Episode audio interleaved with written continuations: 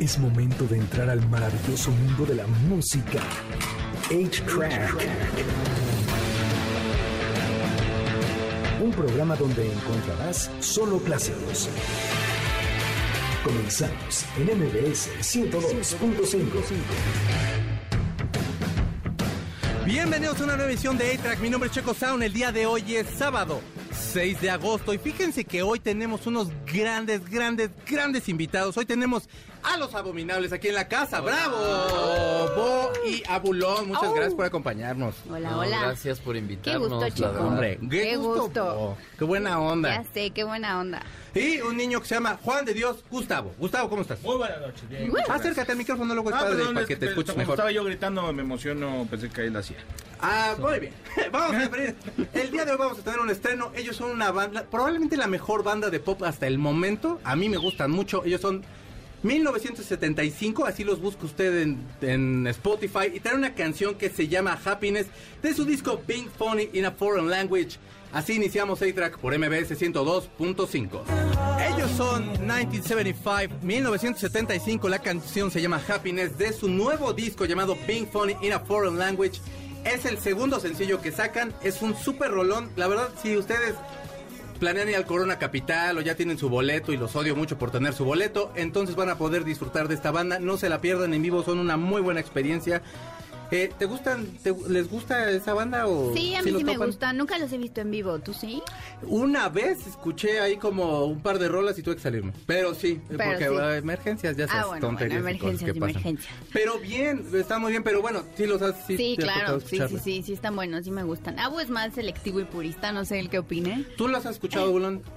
Este, La opinión sé que te lo- merezcan, ¿eh? No sé si, si lo estoy confundiendo con otra banda que también tiene un nombre de, eh, De número. 1970 ya. Es Above, above, Ajá, 19 Above, 1978, creo. Sí. Y Creo Es que lo un- estoy confundiendo que son, entre comillas, más viejos. Es- esos Sí. tendrá que unos 15 años que salieron, Más o 10 menos. años más o menos. Sí, más o menos. Y los confundo con estos otros, pero supongo que estos otros han de ser más hipsterones. Sí. Está más inglesito. Es Porque más los otros eran, ¿te acuerdas? Eran como Sí, medio claro, más rockerillo. garachón, medio. Pues cuando estaba muy de moda la onda de los este hypes y todo ese Sí, rollo, sí, ¿no? sí, sí, sí, todo, todo muy garachillo. Tenían un proyecto también alterno ahí como electrónico, muy Sí. bueno, que ahorita no me acuerdo cómo se llamaban. Sí, pero desaparecieron. Sí. Como lo que ha pasado con todas las bandas los últimos sí, 10 o 20 años. Que dure una banda es eso un ya no me emociono cuando sale una banda en el Corona Capital. este, la veo porque sé que es la primera y la última vez que la voy a ver. Y, que, pues, y si la ven sí. una segunda vez ya casi es un logro, ¿no? Ya se ve, ah, sí, mira. fíjate que, lo que- vi en, en- en uno de esos festivales donde tienes que llevar camisa de, pl- eh, de como de hawaiana, sombrero y lentes así y bigotito, sombrerito negro como español. Como bermudita de, Es de- de- bermudita. de- de- beige y con bota vaquera. beige, Ya- bermudita ya se- beige. ¿Por qué bermuda con bota vaquera? Ya, O sea, te, la- ya te las sábanas, paquetes dilo. Y Sí. este vi a unas chavas que se llamaban Savages. Ah, Savage es la Una onda. bandotototota. Aparte me encantó porque era una banda que eh, tenía una onda muy teatral porque la iluminación era únicamente en luces blancas Sí. y ya, era todo. Obviamente ellas vestían de negro, entonces sí me recordaron mucho a Joy Division. Traían a- mucho la onda Joy Division, Bauhaus también, Bauhaus Sí. usaba mucho la onda de, de luz, ¿no? Sin colores, ¿no? En la Sí, sí, sí, iluminación. sí, sí. Y creo que eso fue. Ah, y, y esa y yo fui nada más a ese corona porque eh, hizo un DJ set del abuelito Giorgio Moroder, el ¿Cómo abuelito no? del, del- Uy, del yo lo vi en. Acapulco a Giorgio Sí, Moroder, uf. y, este, Súper toquín. y estuvo Sí. súper chido. Eh, estuvieron los. Esa vez estuvieron también. Ya me estoy desviando del tema, pero estuvieron también los, los Pixies. Claro. Ah, no, las Breeders. Las Bre- no, los Pixies, los Pixies. Y la verdad, de eh, Pero ya con Paz Lurman, ¿no? muy chido. No, todavía me tocó. Toda con esta Kim. Y, y este. Pero con quién vinieron muy, con, muy cuando bonito. vino tocó James también, ¿no? Esa ¿Sí? vez. Ok. Pues muy, muy bonito, pero. pero very boring para mi gusto. Ya hasta que. Savage sí estaba. sí No, estaba Savage es muy chido, intenso. Muy super Pero show. Pixies estuvo aburrido el show. eh, no, esta- estaba lindo, pero pa- después de haber visto Savaches, pues Ya, te vas así a, que dijiste, al, mm. al de los Es que viejitos. así como y- los dueños del escenario tampoco son. Es que los Pixies, como- o sea, Sí, no. ajá, como Sí. si se, si movieran, sería de wow, esta banda, no Sí. manches. Pero bueno, sí, es bueno, que- son los papás de, de, De Nirvana, de quien quieras, ¿no? Sí, Kurt sí, sí. Cobain era súper fan de... El propio David Bowie hizo Team. Machine en honor, en honor a- Claro, a, en honor a a los los Pixies. Pixies. Ah, déjenme pongo una canción. Si nos da tiempo de la canción, o nos vamos a la nota. Póntela. Sí, pues a Está ver, bien. fíjense ustedes que hay una cosa que se llama K-pop. Uno de los, precu- no precursores, pero digamos que una de las bandas que sostiene el Surcorea con su música son los BTS. Literal, sostienen bastante de Toda la la economía. economía de- del Sus- país, así. Sacaron una Behind canción. Sí, tranquilamente sí meten una super lana. Y sacaron una colaboración con Snoop Dogg. Esta colaboración la sacaron el jueves Y y, hasta ahorita. de todos los moles. Ese dude, te lo juro que este, y esta es de la banda Machos con Snoop Dogg. Y la banda Y- y MS luego hizo- con Snoop Y luego Dogg. hizo algo sea. también con alemán, creo, ¿no? Con, con Alemán Santa Fe y con Clan. Ah, esa rol está buena. Está muy buena, el tío Snoop. Y Snoop Dogg. Sí, se llamaba creo el tío Snoop era eh, la canción. Estaba muy buena, pero bueno, 250 mil dólares cuesta colaborar con Snoop Dogg. Solamente puede eh, Ah, hacer 16 frases con ese costo. Si ustedes gustan que Snoop Dogg también salga en su video, les va a costar otros 250 mil Bueno, Todos los que dólares. tengan una compañía de discos atrás pues, eh, van a tener su. Si tienes un país que te Sí. está apoyando, que ni el servicio militar te está pidiendo porque casi dependen de ti, Ah, pues ya. por favor van a pagar lo que sea. Y entonces el video lo sacaron el jueves. Hasta ahorita tiene más de 13 millones, tiene 13 millones 909 909 mil vistas el video. Este, creo que entonces sí les fue bien y fue una buena inversión, supóngame yo. Sí, Sí. no, debe de ser. Yo, yo lo siento solamente por Benny Blanco porque es el único que aunque figura en el título de la canción, bueno, no en el título, sino en la autoría de la canción, Sí. es el único del que nunca nadie habla, ¿no? ¿Quién, perdón? No, no, claro que sí. El otro día fue a la casa, comimos, dice yo un caldo de pollo, No me me quedó bien sabroso. Sí, le puse garbanzo y todo para que bueno, viera que sí había cariño. Déjenles digo una cosa, vamos a la última. Y esta es una sección que se llama Ciencia, con Chico Sound. Su, pues pon la canción para que se haya Ahí te ciencia. va la Ciencia. ti. Daft Punk, pero porque se puede pagar aquí, porque tenemos mucho dinero en esta producción, podemos pagar a Daft Punk. Ah, mira. Alto millones. Fíjense ustedes que el científico y director de investigación en el comisionado de energía atómica y de energía alternativa. Y también se dice productor de la serie Science Equation, esto sería como francés, Science Equation, alguna cosa así, tomó una fotografía muy importante que subió a sus redes sociales. Y entonces era la próxima Centauri, según el tipo. Lo puso así en el título de su, de su fotografía Ah. y decidió hacer algo muy bellísimo y compartirla. Cuando la- los científicos y todos los, pues, todos los periodistas científicos dijeron, wow, tenemos que entrevistar a este dude porque es, un, es la, la próxima Centauri, es la estrella más cercana al Sol. Dijeron, güey, hay que entrevistar a este vato, debe tener como, o sea, ¿cómo lo logró? Claro, pero había una sorpresa. Claro, era un cacho de chorizo que decidió fotografiar y subir a sus redes sociales diciendo que qué fácil nos dejamos llevar por este tipo de cosas. Dudo mucho que la verdad alguien pueda confiar eventualmente si vuelve a sacar alguna cosa de, ay, ¿qué creen? Se me ocurrió esto nuevo, nuevísimo de, nuevo, nuevísimo de paquete. Entonces, pues, fíjese usted en lo que está viendo, en lo que está likeando en redes sociales. Vamos a ir una canción. Porque si no les toca puro chorizo. Y entonces va a escuchar una de las mejores bandas de los 70. Ellos son Earth, Wind and Fucking Fire. Y la canción es Shining Star de su disco That's the Way of the World de 1975. Pongamos pausa al cartucho de 8-Track, donde están los verdaderos clásicos, por MBS 102.5. Es momento de ponerle play al cartucho de 8-Track, por MBS 102.5, donde están los verdaderos clásicos. Ya regresamos, MBS 102.5.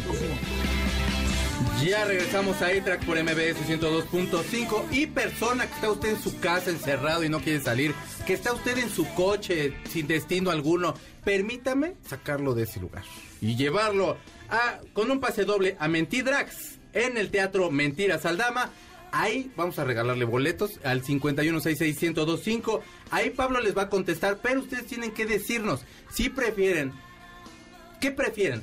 ¿Orgasmo o cerveza? ¿O orgasmo o alcohol? Porque luego hay gente que dice, ah, no, la cerveza, ¿no? A Carlos no le gusta la cerveza, creo. Entonces, ¿a ti te gusta la cerveza? A mí sí, pero no tanto. ¿A Bulón te gusta No- la no cerveza? tanto como el orgasmo. ¿No te gusta la cerveza? ¿Te gusta Abu la y yo somos abstemios. ¿A ti te gusta la cerveza? Sí, ahí está la cerveza. Bueno, alcohol o, cerve alcohol o cerveza, eh, tu tío. Alcohol, orgasmo, que nos digan por favor. Y ahí en las llamadas telefónicas es un pase doble para Mentidrax y también un pase doble para Roberto Carlos para que cante la de tú eres hermano del al. Así. Y entonces se la pase muy bien en la Arena Ciudad de México. Fíjense ustedes, personas, que el lunes se celebra el Día Mundial del Orgasmo Femenino y se celebra el 8 de agosto para hacer conciencia sobre la sexualidad femenina y el derecho al, y al placer de las mujeres. Eh, con esto quisiera yo platicarles una nota. Fíjense ustedes que estaba una chica haciendo, este, pues, ahora sí que teniendo la relación con su marido. Y entonces sintió una explosión en el pecho cuando llegó como al clímax. Y si era así como de, vaya, pues siempre, siempre lo pasamos bien, pero nunca había pasado algo tan bien. Y entonces, que no tan bien, pero sí le estaba como doliendo. Dejaron pasar un rato y la acabó llevando al hospital. Resulta de tal suerte que no se había dado que cuenta que tenía hipertensión. Y entonces, bueno, pues todo bien, si salió bien, nada más les dieron algunas recomendaciones, ya no va a fumar la pobre. Este, pero bueno, vive y va a poder seguir como pues, haciendo el Delicious One con su marido. Pero lo que sí es que hay gente que se ha muerto haciendo este tipo de actos sexuales y uno de esos es atragantándose con el condón. Entonces cuando estás como, estás practicando el sexo oral, succionas y entonces se te atora así en la garganta. Y sí ha habido registro de gente que ha muerto por un condón. No lo Se usen, no, no, sí usen. No, Siempre no, usen condón, sí. pero tengan cuidado, banda. Ah. Ese es, eh, eh, eh, sexo en las alturas. Hay gente que le gusta hacer. El lugar más raro donde has hecho el Delicious One Two. Yo- le digo a él para que todos ustedes piensen. Pensemos, porque Gustavo es virgen realmente. Yo, y sí. yo también. Sí, voy a tener que decir que elevador porque fue algo más parecido a otra cosa, pero era un elevador. Ok. Yo, la verdad, sí. eh, ah, no voy a decir a dónde. Pero sí fue abajo de la No, casa de mi oye, mamá. Ya confiesa que fue abajo de la casa de mi mamá. Tenía yo 17, 18 añillos y pues yo estaba que me quería aventar hasta los postes, hermano. Tú. Yo en un camión de regreso de León, Guanajuato a la de, a Ciudad de México. Y se hizo el viaje más Y corto, se hizo el viaje más a gusto. Más Con mi hijita, ta, ta, ta, de noche, perfecto. Eso. Abulón, lugar más extraño donde... Eh, en la oficina del director de Emmy Music. Yeah. ¿En serio? Yeah.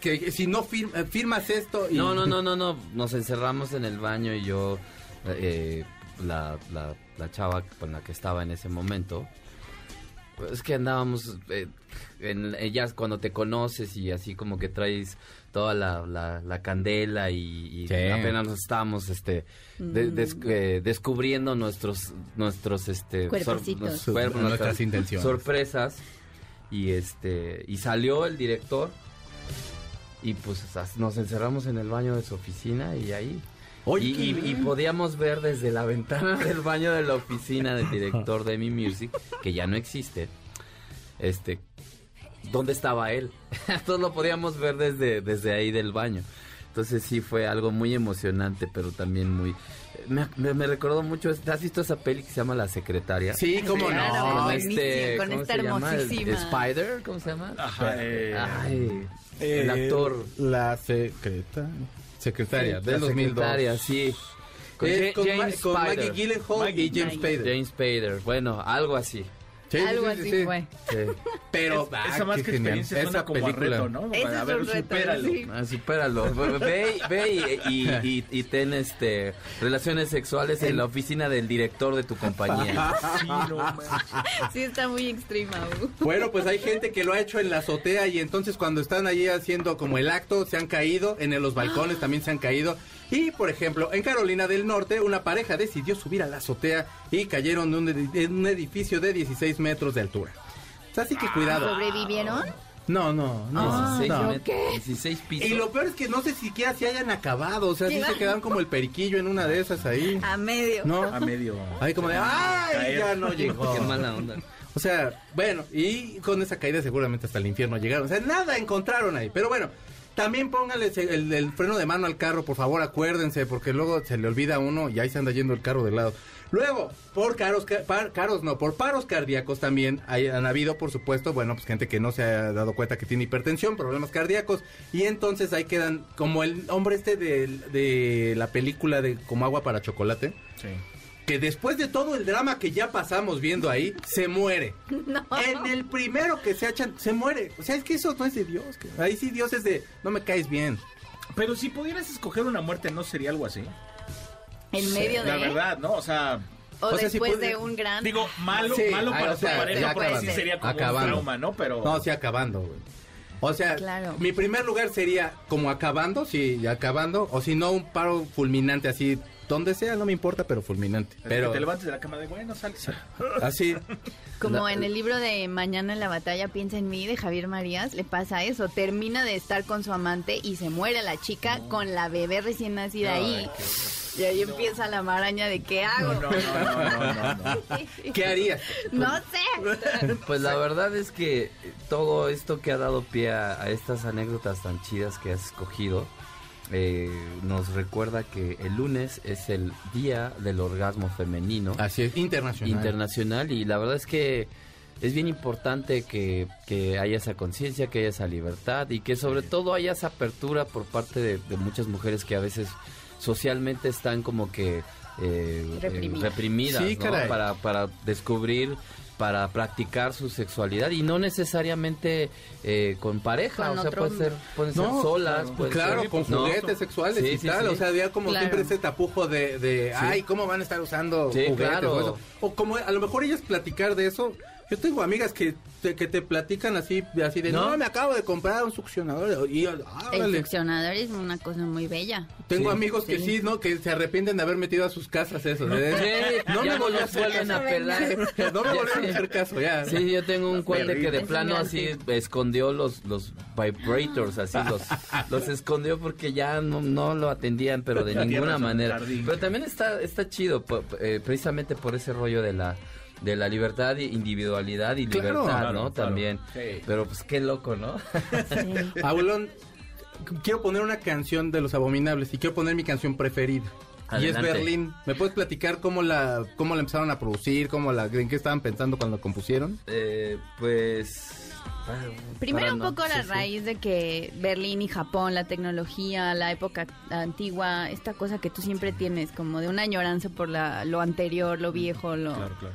Que Sí, tiene muy cañonado. Y, y la vanguardia en la música, digamos, en los 70s y 80s estaba en Berlín y en Japón, según yo, en muchos sentidos, estética, eh, sonora, eh, mucho, mucha música electrónica, muchos descubrimientos, muchos, muchas cosas que ahora...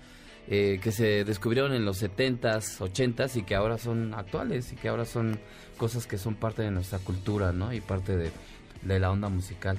Entonces es un homenaje a eso. Esta canción se llama Berlín, es de su disco Recuerdos del Futuro del 2020. Estás escuchando iTrack por MBS 102.5. Ellos son los abominables, la canción es Berlín de su disco Recuerdos del Futuro del 2020. Fíjense ustedes que vamos a ir a un corte y regresamos para platicar y platicar y platicar aquí en iTrack por MBS 102.5. Pongamos pausa al cartucho de 8-Track, donde están los verdaderos clásicos, por MBS 102.5. Es momento de ponerle play al cartucho de 8-Track, por MBS 102.5, donde están los verdaderos clásicos. Ya regresamos, MBS 102.5.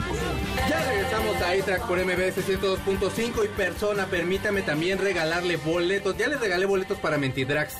Llame al 51661025. Ya le regalé boletos para que vaya usted a ver a Roberto Carlos. Ahora para que vaya también a Vaselina. Y fíjense que esta- este mes nos va a estar ayudando la doctora geriatra Miriam Benavides. Porque el 28 va a ser el Día Mundial del Adulto. Bueno, del abuelo. Del abuelo. Del abuelo. Y entonces, pues eh, va a estar mandándonos algunas cosas. Eh, pero mientras tanto nos está regalando 10 pases sencillos para que disfruten de un sábado muy especial en el centro. eh, en el centro Medicare. Eh, este van a haber actividades, va a dar tai chi, va a dar aerobox, va a dar también taller de amaranto y una plática sobre envejecimiento exitoso. Usted va- llame y pida que se le dará. persona. qué chido. Estamos escuchando a Paul McCartney. Bueno, son los Beatles. When I'm 64. Pero cámbiale can- la canción. Ahora, ¿qué quieres que te Ponte a los Strokes. Ok. Porque Ah, entonces, ¿cómo fíjense que en esta, se- esta semana Perdón, perdón. Estaban los Strokes abriéndole los conciertos a los Red Hot Chili Peppers, que les van a abrir como 20 fechas ahí en Estados Unidos. Y empezaron a tocar en Seattle. Un, un par de horas antes de que empezara el concierto, les llamó Eddie Vedder, casi dueño de Seattle, y les dijo: Oigan, ¿qué creen? Tengo como muchas ganas de tocar otra vez con ustedes Ju- Jukebox.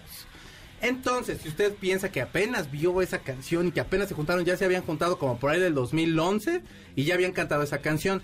A nadie le puede ir mejor que Eddie Vedder ese tema. Por favor, búsquenla en vivo porque nosotros vamos a poner la versión de, estudio porque un fan fue quien la grabó. Pero chequenla por favor. Entonces, ya se desataron los conciertos, ya por fin estamos otra vez como regresando a la actividad. ¿Cuál es el mejor concierto al que ha sido Abulón? Ay, ay, ay. Creo que son muchos años ya de, de estar en la música, mi querido Checo, pero creo que eh, el último al que fui fue uno que pagué para verlo, porque casi todos me invitan, ¿Mm? y uno que haya pagado para ver fue evidentemente el de David Bowie en los noventas en el, en el Foro Sol fue como un, un concierto muy chido y creo que fue uno con Martin Rev que es el tecladista de una banda que se llamaba Suicide que fue una de las bandas pioneras de la música electrónica punk como, como industrial punk un poquito. Eh, ya había muerto el cantante que era este Alan Vega pero fue un, con- un concierto de Martin Rev en un lugar súper chiquito Sí. aquí en México y estuvo buenísimo y estuvo también el fallecido recientemente Nick Seth que era un director de, películas alternativonas de, de post-punk en los ochentas y el concierto estuvo buenísimo. Era era ese güey nada más así ap- apretando play a un loop y, y nomás tocaba loops. Y, ese era el to- ese era el toquín así el güey este, tenía su, su máquina para loops y ponía el loop de no sé de bule bule. Y ya estaba tun tun tun tun tun tun tun y nada más gritaba con Wow. delay Totalmente como y con Suicide, reverb que era- como Suicide Sí. y bule bule de fondo pero era así de, de, de 20 minutos güey de bule bule No así. manches. y la gente va así como que bailaba y después ya alucinaba y después aplaudían y después se quedaban parados o sea Es que hizo un Estuvo- happening ahí más bien el tipo. un completamente y, y eso fue todo el concierto pero tenía unos unos loops bien interesantes o sea había preparado como su sesión de loops muy interesantes y al, al, al muy al estilo Alan Vega pues Claro. se ponía sus delays y sus efectos en la voz pero fue un concierto muy interesante muy bonito sí me transportó a al 77 yo creo Bo, ¿tú cuál es el concierto que así que digas, hijo, es que este nunca se me va a olvidar? Yo creo que fui justo con Abu a ver a Pearl Jam ah sí y Sí, ninguno de- de los dos como que nos dieron los boletos, fue una cosa así de bueno, vamos.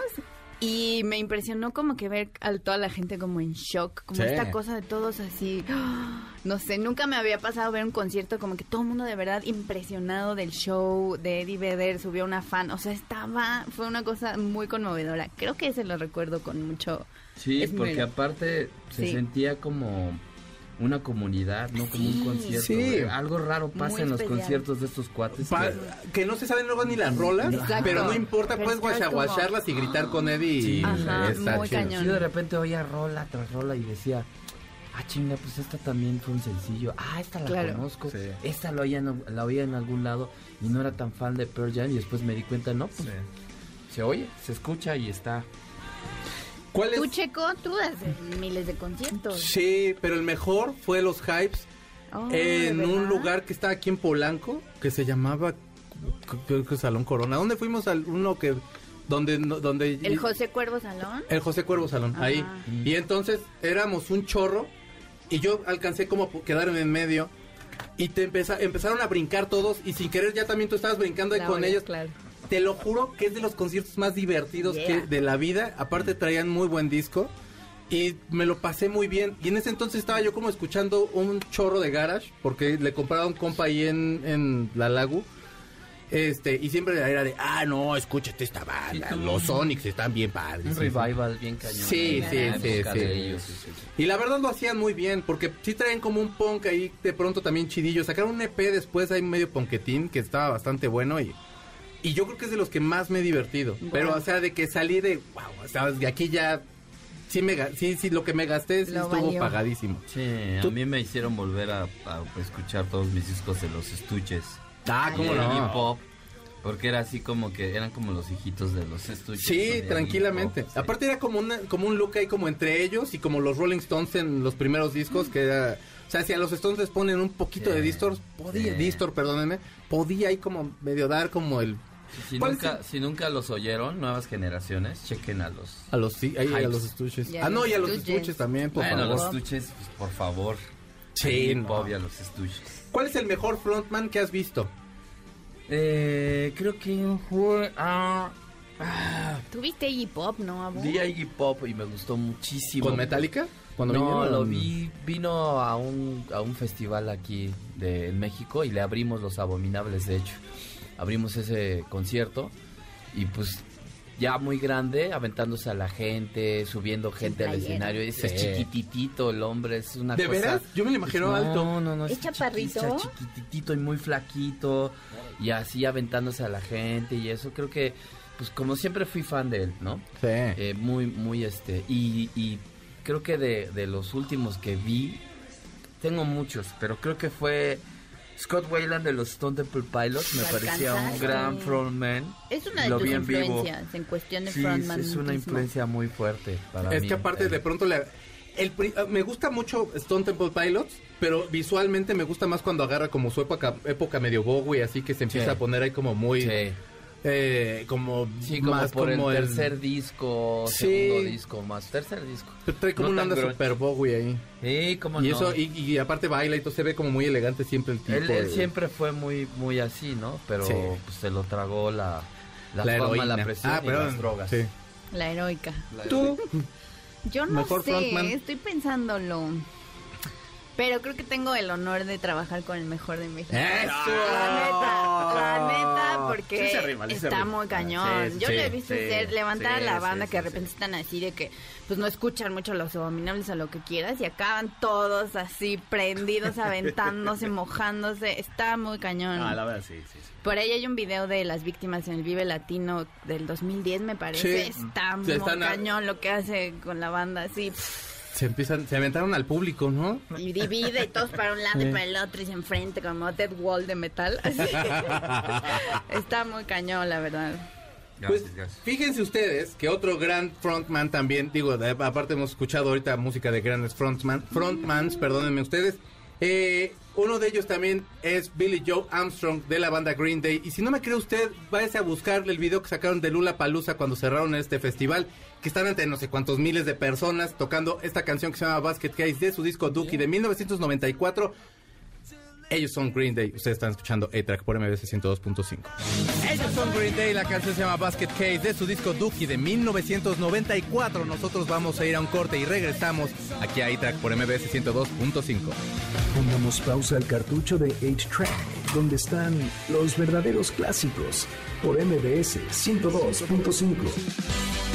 Es momento de ponerle play al cartucho de 8-Track, por MBS 102.5, donde están los verdaderos clásicos. Ya regresamos, MBS 102.5. Ya regresamos a A-Track por MBS 102.5 y como han escuchado todo el programa, tenemos a los abominables, a Abu y a Bo. Mi micrófono está abierto ahora sí, Checo. Tu micrófono está abierto. Odio Green Day. Ya sé, ya, ya, ya sé. Estás muy Abuelo, indignado de que Abre tu corazón. Abre tu corazón, por favor. Oye, ¿Cómo, cómo te atreves a, a poner Green Day en, en el programa donde me invitas, sabes? no me, esper- me esperaba lo que fuera, menos pon- ponme rebelde, ponme sálvame, pero, pero no, qué rola. No, sí, no, la No, verdad ya. es que- Entremos mejor en la entrevista. Oigan, eh, por supuesto acaban de lanzar ustedes el sencillo de Nadie sabe lo que tiene. Cambia bastante el sonido de lo que estaban haciendo. Traían una onda super synth pop y ahorita ya está poco más dance el sonido del, del grupo. ¿Cómo brincan ahorita como a, a este cambio? Me encanta cuando habla Bo, pero creo que no hemos platicado de eso. No. Entonces lo platico y pues ya tú complementas, Bo. Eh, la rola ya estaba hecha desde antes Hmm. y obviamente pues fue como una catarsis eh, para hablar de lo que les platiqué hace rato, ¿no? Sí. De las pérdidas que tuve. Primero mi mamá y después Sete. eh, entre muchas cosas que, so- que estoy haciendo, obviamente, Sete, a los que no saben, era la baterista de Abominables y pues mi mamá era mi mamá. Eh, se, se fueron casi una después de la otra, primero mamá y después eh, Sete, mamá de COVID eh, y Sete de cáncer en el páncreas, el más agresivo. Íbamos a planear regresar a Abominables de una pausa cuando le dio la enfermedad a Sete y desafortunadamente pues ya, ya no tuvo las fuerzas ni siquiera para poder lograr los ensayos. Y pasó lo que pasó y teníamos dos opciones, pues parar o seguir adelante, ¿no? Eh, seguimos adelante porque nos dimos cuenta de que nos teníamos a los demás abominables, porque nos tenemos mucho cariño, porque nos, nos queremos disfrutar ahora que todavía estamos los que, los que quedamos de la banda. Y la rola, pues es como de alguna forma, entre muchos trabajos que estoy haciendo, pues sí, una, una catarsis y una respuesta a esas pérdidas, ¿no? Sí. Eh, no iba a ser una rola pues como muy eh, solemne ni muy triste, sino al contrario, no iba a ser una rola para celebrar los que quedamos y, y para celebrar la vida, ¿no? Pero sí, la letra eh, es una combinación de, eh, eh, de cosas de las que nos sucedieron, pero también podría interpretarse como una cuestión de una relación o de muchas cosas. Y es como la magia de las canciones, que, que de repente no tienen un mensaje, en el caso de Abominable, eso es lo que trato siempre de hacer, no hay un mensaje directo, no, más bien es toma la canción y haz la tuya y, y ponla en el contexto que quieras. Claro. Siento que hay como esta cuestión como de hacer las paces. Tú ibas a decir algo, por favor. Dani. No, no, no. No, es- más, más. éntale. Tú querías y necesitas agregar, por favor. Bueno, y sí, creo que la canción va un poco, a- obviamente, hablando de la pérdida, que también yo sufría la pérdida de mi madre, muy a la par de la de Abu. Y luego vino la de CT, entonces sí, como que fue una reflexión sobre cuando pierdes a alguien, algo, un momento, y es hora como hacer un pequeño pues homenaje, como remarcar que uno está vivo, que uno sigue aquí y que a veces lo damos como muy por sentado y nos dejamos que la vida nos pase y de repente, ¡pum! Y entonces por eso es como darnos cuenta de lo que tenemos antes de perderlo y es un poco la idea de esta canción nueva. Estando en el proceso creativo, y me estoy refiriendo eh, un poquito, eh, por supuesto, solamente a esta canción por, lo, mi- por la misma situación de la que estamos hablando, vaya, pero estando en este proceso creativo, te abres, o sea, sentimentalmente necesitas ir conectando con cosas para poder, sí, proyectar. ¿Qué tan complicado es escribir acerca de eso? ¿Qué No tan complicado es interpretar? abrirme, no me gusta, cuando escribo no me gusta abrirme. No Casi- estás pensando como en lo que... No, me imagino como... cuando compongo estoy como si, si estuviera en el método de Stanislavski. Así, Stanislavski dice que cuando actúes tomes eh, pedazos y fragmentos de momentos de tu vida y los pongas en contexto de la, de la escena que vas a filmar, ¿no? Entonces en las, en las rolas de repente me acuerdo de una situación sentimental y la, y la incluyo en la canción y ya, pero no es completamente personal. O a lo mejor ya de otras cosas, de, algo, que- de un artículo que leí, de una peli que vi, de un cuadro que me gustó, etcétera.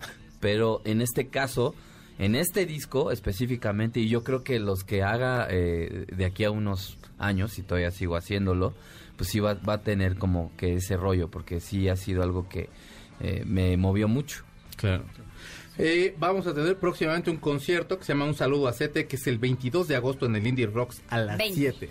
20 de agosto, 20 de sábado agosto. 20 de Ah, agosto perdón. en el Foro Indie Rocks a las 7. Vamos a estar ahí. La alineación actual, que es como un mix de dos alineaciones, de la original y de la última. Y estamos increíbles, disfrutándonos, pasándola muy chido. Vamos a tocar, pues la verdad es que son bastantes canciones. Va a ser un show pues de un buen rato. Y pues vamos a estar eh, presentando invitados especiales, sorpresas, amigos músicos que nos van a acompañar ese día en el escenario. Entonces estamos muy emocionados y preparando todo. Ensaye y ensaye. Abu llamando la batuta y luego se nos desespera, pero ahí estamos en los ensayos. Sí, ahí estamos dándole. Con tanto tiempo sin tocar, Sí. eh, ya me decías ocho años más o menos.